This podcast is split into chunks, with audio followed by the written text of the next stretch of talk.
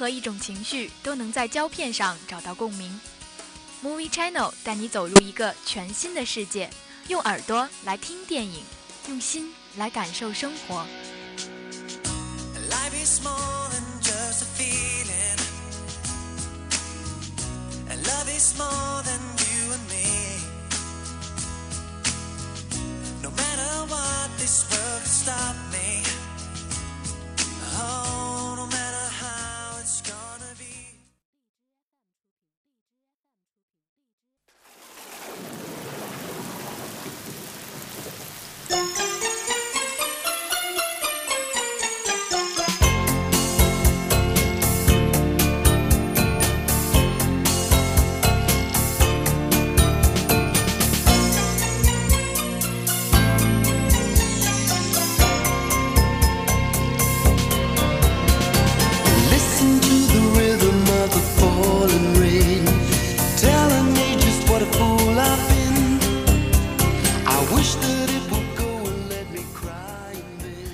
各位听众，欢迎在周二晚上的十九点十分继续锁定收听 FM 九十五点二浙江师范大学校园之声，这里是 Movie Channel，我是心意。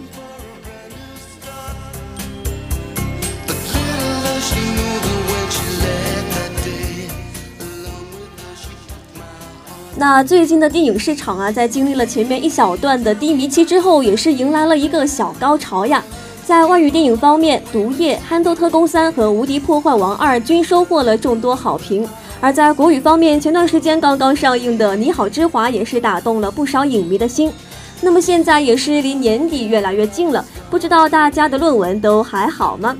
所以说啊，在这样的一个阶段，不知真的没有那么多的时间来追电视剧了。那么在周末给自己放个假，去电影院，或者说也可以用电脑看一部电影，也是个不错的选择了。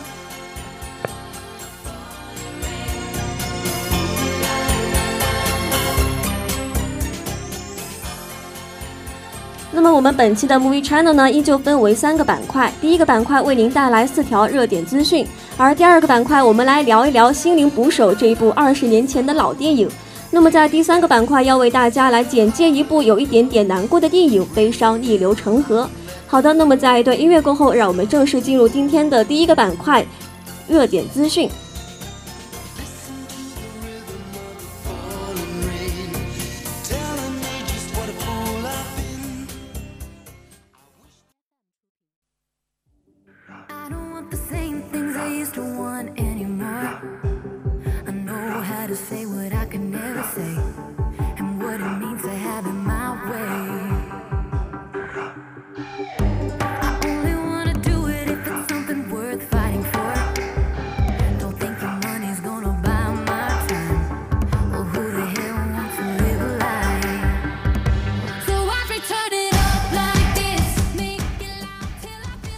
来到第一个板块，热点资讯。第一条资讯，《无敌破坏王二》上映，被评为迪士尼最具有创意的动画片。那么上周五刚刚上映的《无敌破坏王二》呢，应该是迪士尼近年以来最好看，也是最具有创意的动画片了。近年来，迪士尼动画片结合着萌翻天的角色与爆笑当中带着泪的叙事风格，并编织出了寓教于乐的故事，这个功力啊也是越来越厉害了。那么到最新的 3D 动画片《无敌破坏王二：大闹互联网》，几乎是达到了去无存精的境界了。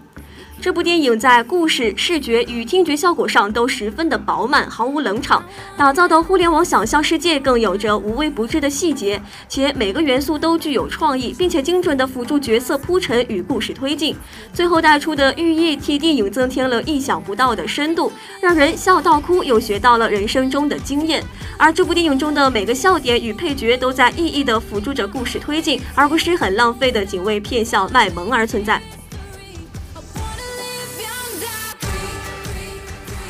那么不仅如此啦，《无敌破坏王二》的那个彩蛋角色也是更多了。但就迪士尼公主而言啊，除了三位已故的配音演员之外，所有的公主都回归到了配音当中，包括替花木兰配音的温明娜，替海洋公主配音的莫阿娜的奥利伊卡拉瓦霍，给冰雪公主艾尔莎配音的伊迪娜门泽尔，以及安娜公主的克里斯汀贝尔等等等等。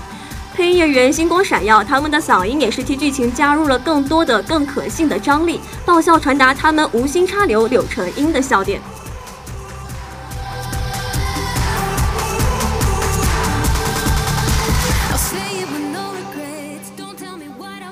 好了来看今天的第二条资讯。饼干姐星座倾听男人心到限制局预告女主角开挂听到了众多男人的心思。那么，饼干姐塔吉拉 ·P· 汉森主演的喜剧星喜剧新作《倾听男人心》第二支限制级预告片曝光了，超多的新镜头也是首次展现在大家的面前。那么，女主角也是开挂听到了众多男人的心思，最后还出现了“欢迎来到我坎达”的黑豹梗。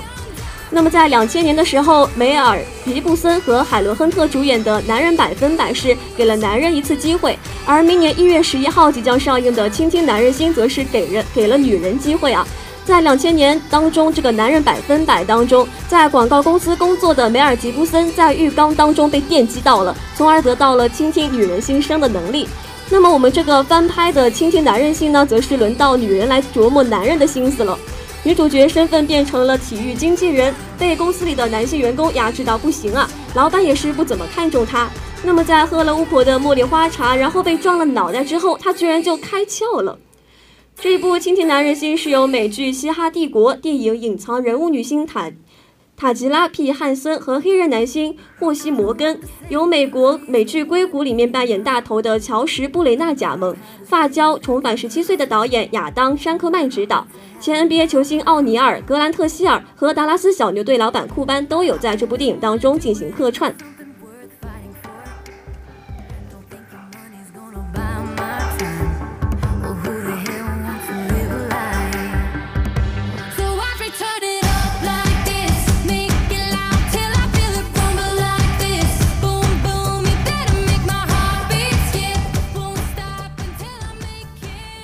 再来看今天的第三条资讯，《王者天下》新预告：长泽雅美挥刀斩敌，看日本人如何演绎中国春秋战国的澎湃历史。那么，以春秋战国时期的中国为背景的日本真人漫改《王者天下》是曝光了新特辑，山崎贤人、吉泽亮、长泽雅美、桥本环奈等演员都在其中现身了。那么原作《王者天下》由日本漫画家原太久创作，故事背景是设置在中国春秋战国时期，以秦国少年李信为主人公，讲述他从一个下层孤儿立志成为乱世英雄的故事。除了一些原创的角色之外，诸多的真实的历史人物也是在漫画当中登场了，贯穿了战国七雄的宏大历史在漫画当中一一展现出来了，精彩的战斗场面更是让本作圈粉无数啊！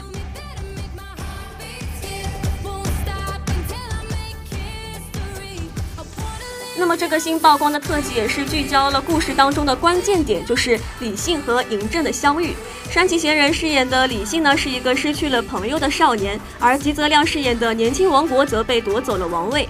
这样两个同病相怜的年轻人的相遇，预示着一个澎湃时代的到来。重新夺回王位的重任，则是落在了李信一人身上。而在这个视频当中，还是展现了五十个人对战八万敌军的惨烈场面呢。这个李信浴血奋战，长泽雅美饰演的女将杨端和，以及桥本环奈饰演的原创角色何了雕，也是在视频当中进行现身。那么在去年的日本本土漫画销量榜上，《王者天下》仅次于《海贼王》和《进击的巨人》，销量排名第三。这个销量是比《东京食尸鬼》还要高出百万的。所以呢，这样热门的作品被搬上了大荧幕也是理所当然的了。那么这部影片在今年四月份的时候，在中国的横店拍摄了三个星期，之后会在日本本土继续进行一个拍摄。据悉呢，《王者天下》日本定档在二零一九年的四月十九号上映。那么不知道这样一部讲述中国历史的电影能否在国内顺利上映呢？大家敬请期待吧。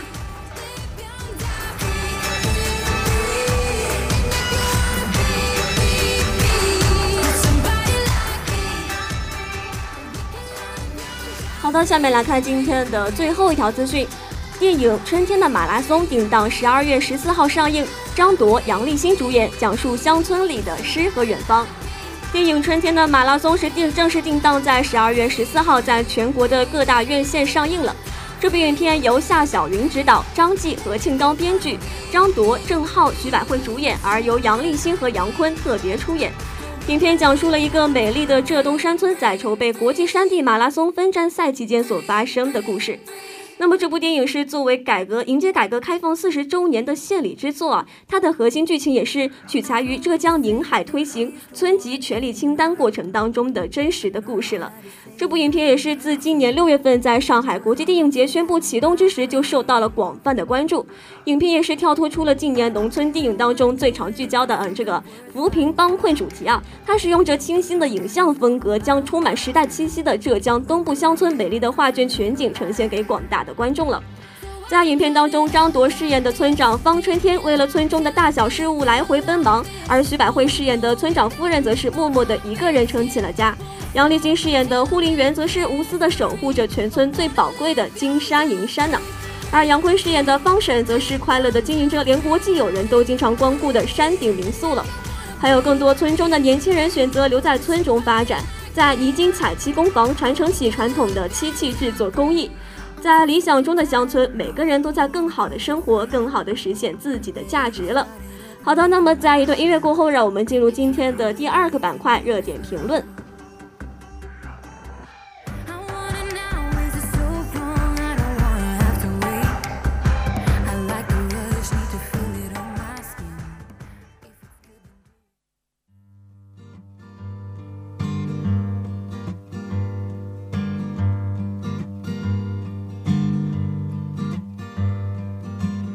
Drink up, baby, stay up all night with the things you could do. You won't, but you might. The potential you'll be that you'll never see. The promises you'll only make. Drink up. 来到今天的第二个板块——热点评论。今天我们是要来聊一聊一本二十年前的老电影，叫做《心灵捕手》。那么在介绍这部电影之前呢，还是要先向大家来介绍一下他的那个导演，叫做格斯·范桑特。他是独立电影界的领军人物，从影二十多年以来，一直以唯美的影像风格和个人化的关注视角，行走于艺术电影与主流商业电影之间，并且在两个领域都取得了不俗的成就。在他的影片当中，具有文弱纤细特征的美少年，长久以来一直是他的拍摄主体。而透过对少年的救赎，也让我们得以窥视社会现实的残酷。那么接下来的时间，就跟大家来聊一聊范桑特获得第七十届奥斯卡最佳影片奖提名的《心灵捕手》这一部电影，带你走进迷失男孩的世界。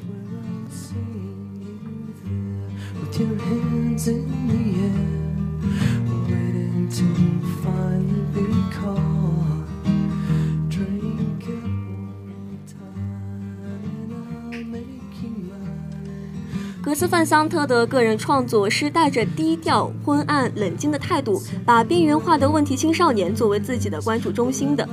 一方面，他总是用美好纯净的少年形象作为荧幕主角；另一方面，却始终让这种美好纯净的形象处于一种敏感、绝望的悲观气氛当中。这也是体现了导演个人的创作趣味和特色。在影片中的主角几乎从来都是来自下层阶级的、游离于主流社会之外的问题青少年，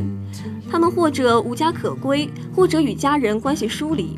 比如《迷幻牛仔》这部电影当中的狄龙，就是一个深陷毒瘾、终日无所事事，和几个毒友到药店偷窃迷幻药的边缘青年。《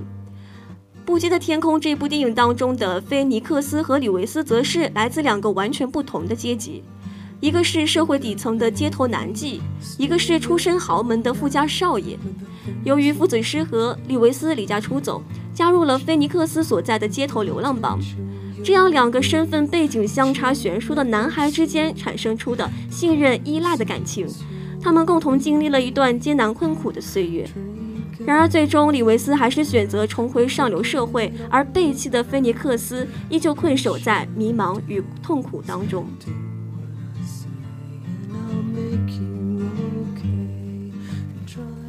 那我们今天要讲的《心灵捕手》这部电影当中，由达蒙扮演的威尔也是一样的。他是拥有着超凡数学天赋的天才，但是却不务正业、叛逆不羁、打架滋事。他期望被他人理解，却又心怀克制。这样矛盾的心理让他变得尖锐而又封闭，始终将自己锁在心灵的房间里面。没有人能够让他彻底的打开心扉。Drink up, baby.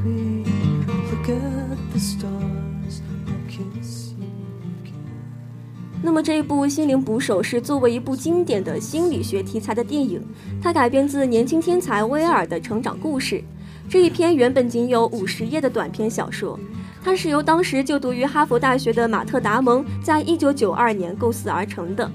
《心灵捕手》是最终获得了一九九八年的奥斯卡最佳影片提名奖。马特·达蒙和罗宾·威廉姆斯也是因出演此片分别获得奥斯卡最佳演员奖和奥斯卡最佳男配角奖项。其实，关于心理题材的影片也是不在少数的。在我们国内就有张国荣的《异度空间》和吴彦祖的《子语风暴》等等。可是，人类对于心理学的了解还是仅仅停留在最基础的地方。有时候，我们试图了解、给予对方自己认为是最好的东西的同时，却忘记了了解、倾听对方的渴望到底是什么。那么这一部《心灵捕手》这这部电影呢？它我觉得它的可贵之处可能就在于它没有运用任何惊心动魄的情节或者是炫目刺激的场景，它所有的价值和精彩之处都蕴含在影片当中的人物关系、演员细腻的演技以及导演对于人物心理的深入挖掘当中。things you could do. You won't, but you might. The potential you'll be that you'll never see.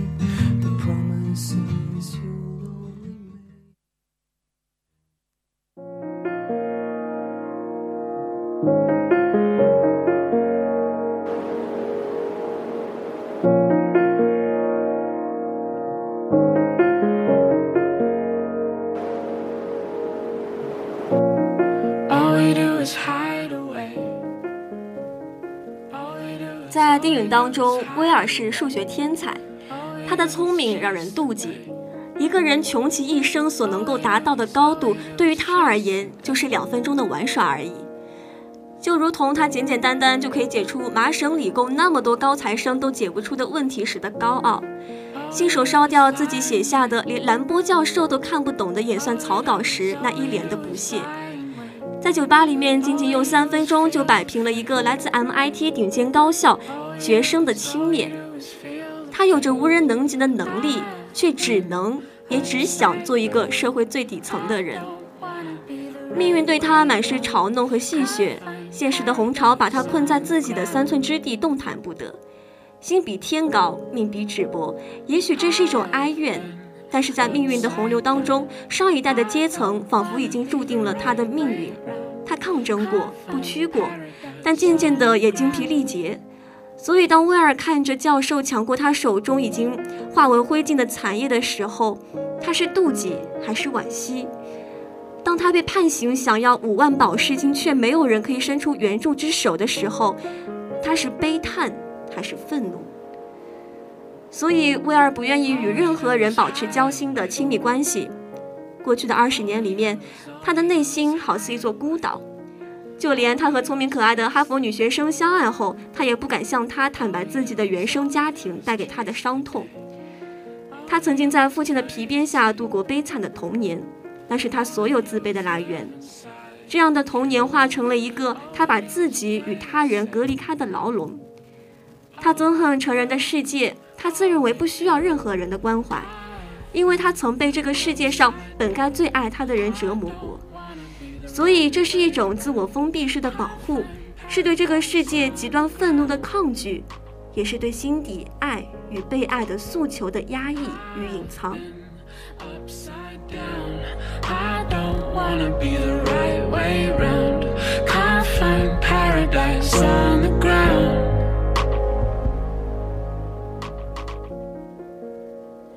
因为对周遭充满了不信任，威尔所展现出来的一种挑衅、叛逆的状态，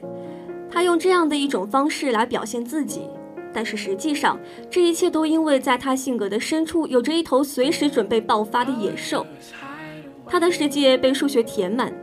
当他沉浸在数学当中的时候，他的内心会是狂热且倔强的。他的世界不容许任何人进入，而真正能够驯服这头野兽的，只有来自心灵与思想的碰撞。而西恩教授可以说就是这个与之心灵碰撞的人，知识与修养，耐心与善良，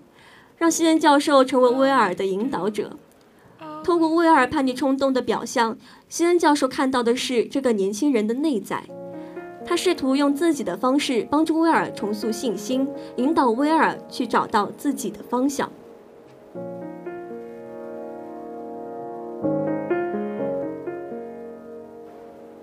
不得不说，影片当中的西恩教授真的是一位伟大的心理学教授。就算威尔用一幅画直接讲出了西恩教授的妻子已经去世，并故意以此事来刺痛他，西恩教授在愤怒之后还是决定帮助威尔。拯救让绝大多数人看起来已经是无药可救的威尔，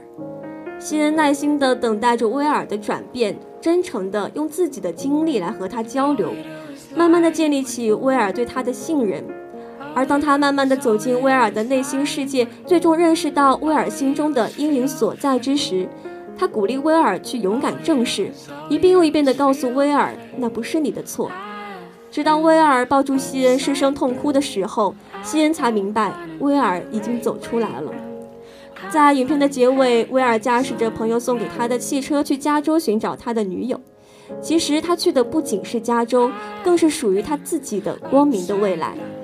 威尔在西恩教授的帮助之下，历经艰难，终于勇敢地面对自己，获得了新生。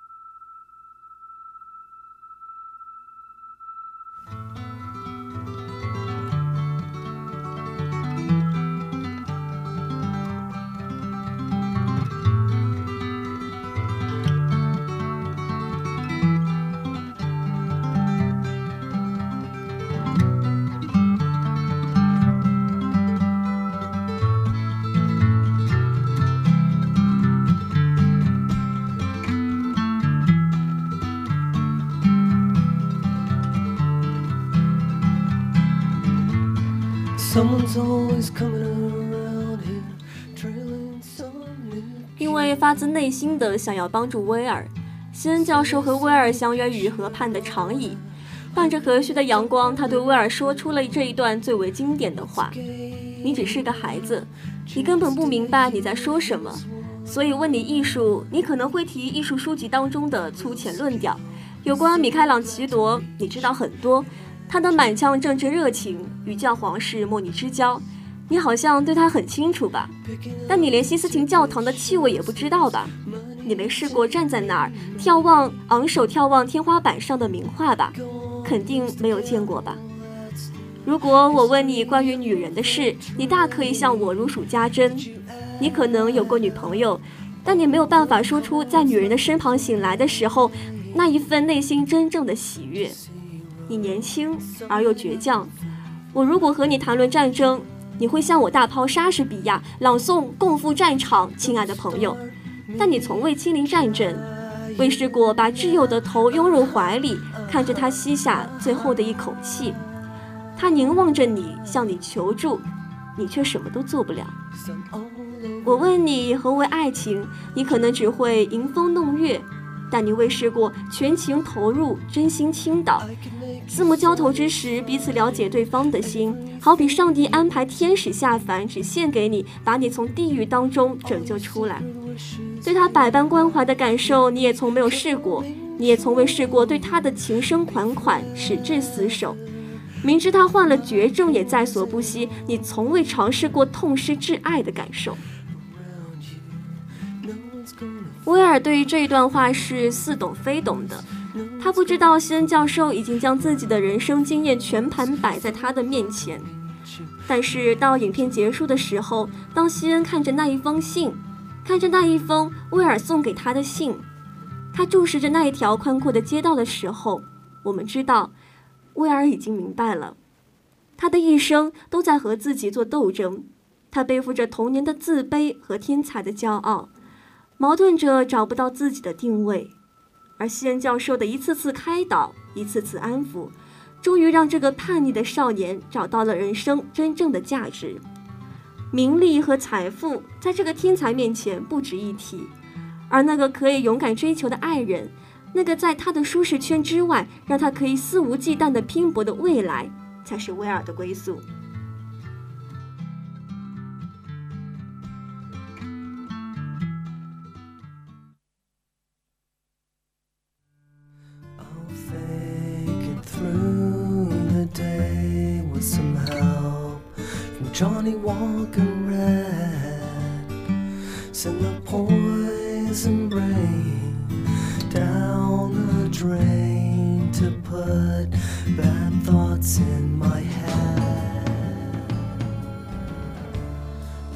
果说西恩教授是威尔人生十字路口的指向标，他告诉了威尔应该如何选择未来。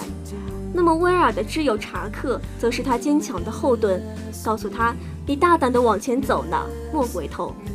他是威尔能够真正谈心的朋友，也是能对他直言不讳的朋友。所以，当威尔说想要一辈子在这个小小城市过简单的生活，与朋友喝酒玩乐的时候，好友查克一句话回绝了他：“去你的！你并不欠了自己，你是欠了我的。”明天我醒来已经五十岁，但我依然要做这种工作，那倒无所谓。而你有个黄金机会去施展才华，却没胆量去做，简直一派胡言。我若有你的才华，我什么都肯做，那群狐朋狗友也一样。可你要是再留在此地二十年，那你就是在侮辱我们。查克的话点醒了威尔，他激起了一直被威尔压制的无意识的潮流。你说威尔不知道吗？不，他一直都知道，他一直都明白，可是他一直都在抗拒，抗拒自己的才华所能带来的美好未来，抗拒本应精彩的生活。幸运的是，他遇到了西恩；更幸运的是，他有这样一群朋友。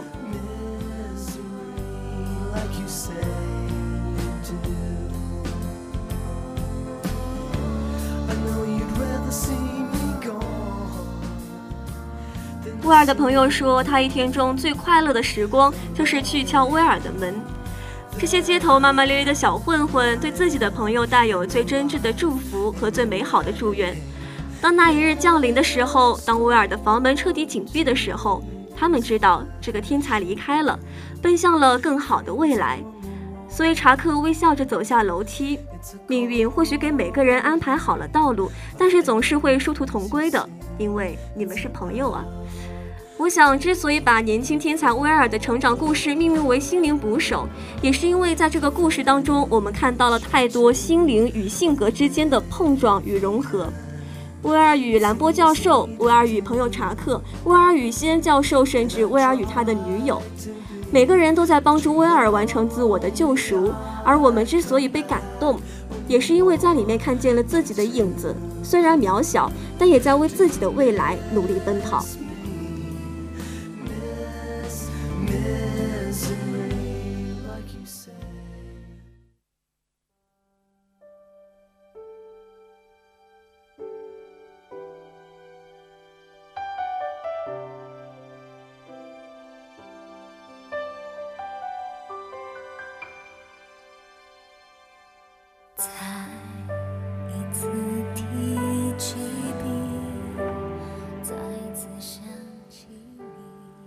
好的，结束了今天的第二个板块，我们来到今天的第三个板块——三句话短评。今天要来短评的这部电影真的是非常的啊悲伤了，它的名字就叫做《悲伤逆流成河》。那么先简单的介绍一下这部电影的这个简单的剧情：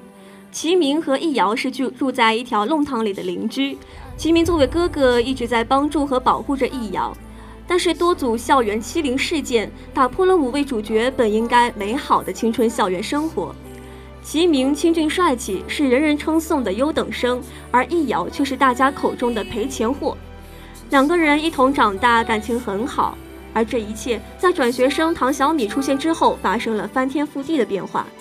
流言成了毁人利器，处处对易遥进行刁难。易遥的生活开始陷入黑暗，遭受各类残酷欺凌。顾森西教会易遥对校园暴力进行反击，他的出现给了易遥一丝曙光。可是阴差阳错，顾森西的姐姐顾森香的意外却将他再度推入黑暗。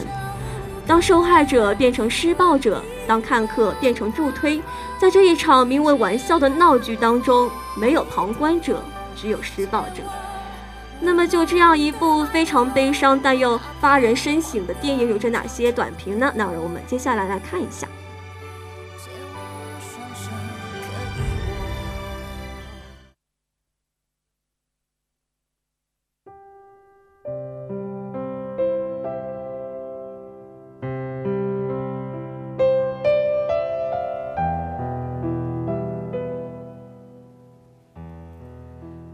短评一：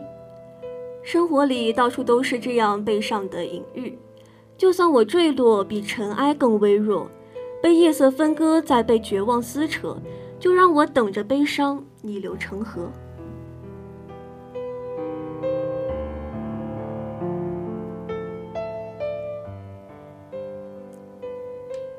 短评二，亲爱的，在这个并不美好的世界，愿我们都能够看到夹缝中的那丁点希望，去勇敢的面对过去和自己。对于那些逆流成河的悲伤，我们要面对它，并勇敢的逆流而上。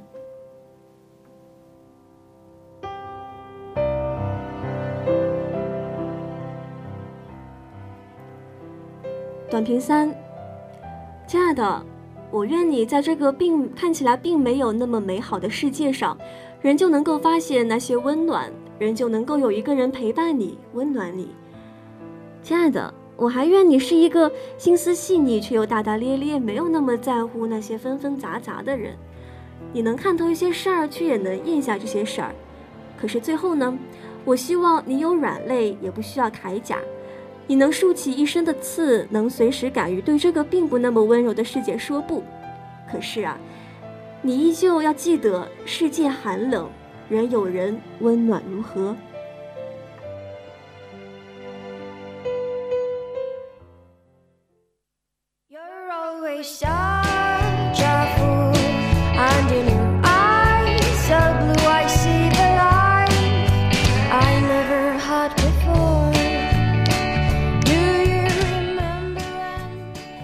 结束了我们非常悲伤的哎，这个第三个板块，我们今天的 Movie Channel 也是接近尾声了。那么在节目的最后呢，还是要来回顾一下我们本期 Movie Channel 的精彩内容。首先，第一个板块为大家带来了四条电影圈的最新热点资讯。第二个板块，我们来简单的啊，或者说是深入的聊了一聊《心灵捕手》这一部经典的老电影了。第三个板块，我们是短评了《悲伤逆流成河》这一部电影。好的，那么这里是 Movie China，我是心怡，本期的 Movie China 就为您播送到这里啦，我们下期再见，拜拜。